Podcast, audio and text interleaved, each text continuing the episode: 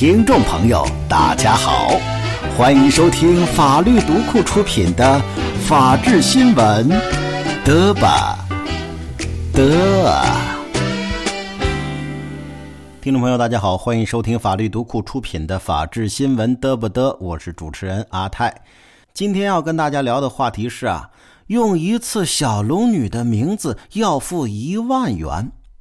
IP 产业维权的金庸模式探讨，作者搜嘎。十月中旬，金庸先生将作家江南告上了法庭，认为江南的《此间的少年》小说主人公名字均借用自金庸武侠作品，涉嫌侵权。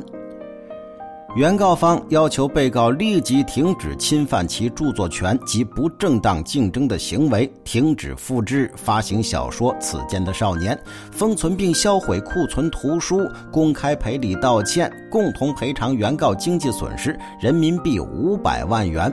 该案将于二零一七年二月十六日开庭审理。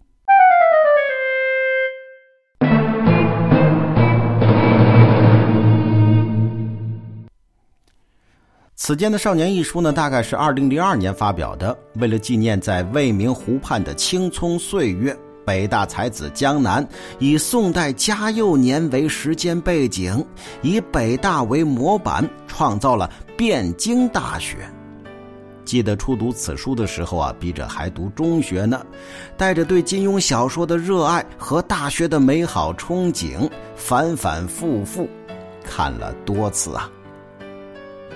小说当中，汴京大学里的那间新生男生宿舍，宿舍老大是蒙古族忠厚老实的郭靖郭大侠，老二呢是心比天高的广东愤青令狐冲，老三是聪明懒惰的帝都学生杨康，老幺则是刻苦学习的福建学生林平之。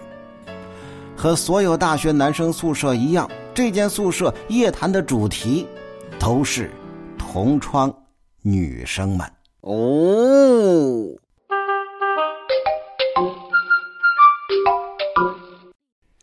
校园爱情更是全书的主线。生物学院名誉院长黄药师的女儿黄蓉，计算机系过目不忘的才女王语嫣。化学系文静善良的美女穆念慈，还有国政系的原学生会主席风云人物康敏，刻画入神，让人会心一笑啊。后来我在燕园读研的时候，在北大百年大讲堂还看过《此间的少年》电影和学生们排演的话剧。回不去的似水流年，逃不过的此间少年。真的是至今难忘啊！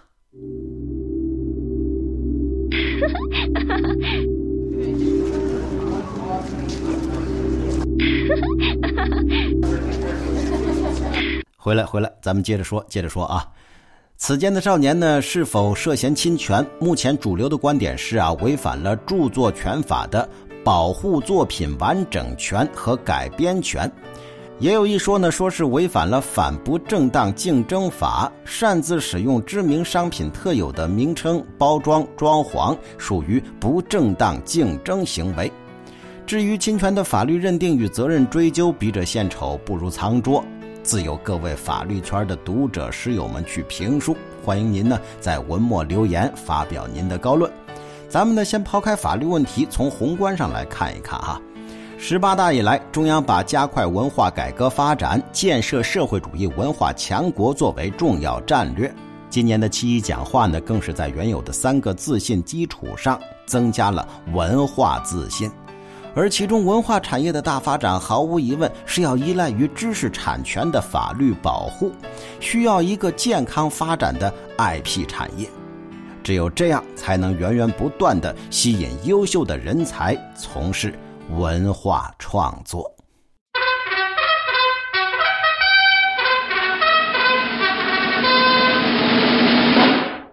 金庸先生的维权意识与模式也值得我们参考或探讨。二零零七年，某国内网站金庸博客专栏连载了小说伪作《昆仑奴》，金庸先生知晓之后呢，后来手写声明发至网络：“本人不会使用电脑，向来不曾在网站与人沟通。我已委托内地的律师对盗用我笔名、自称是我学生的人进行法律诉讼。”二零一三年，金庸先生委托搜狐畅游及完美世界联手在国内对金庸著作的手机游戏进行维权。通常的维权处理模式以和解为主，在侵权方接到版权方的律师函之后呢，立刻对游戏产品进行修改，抹去侵权内容，然后向版权方公开道歉，并且赔偿相应的损失。和解不成呢，则通过诉讼程序来维权。媒体报道称，半年下架一百款侵权手游啊。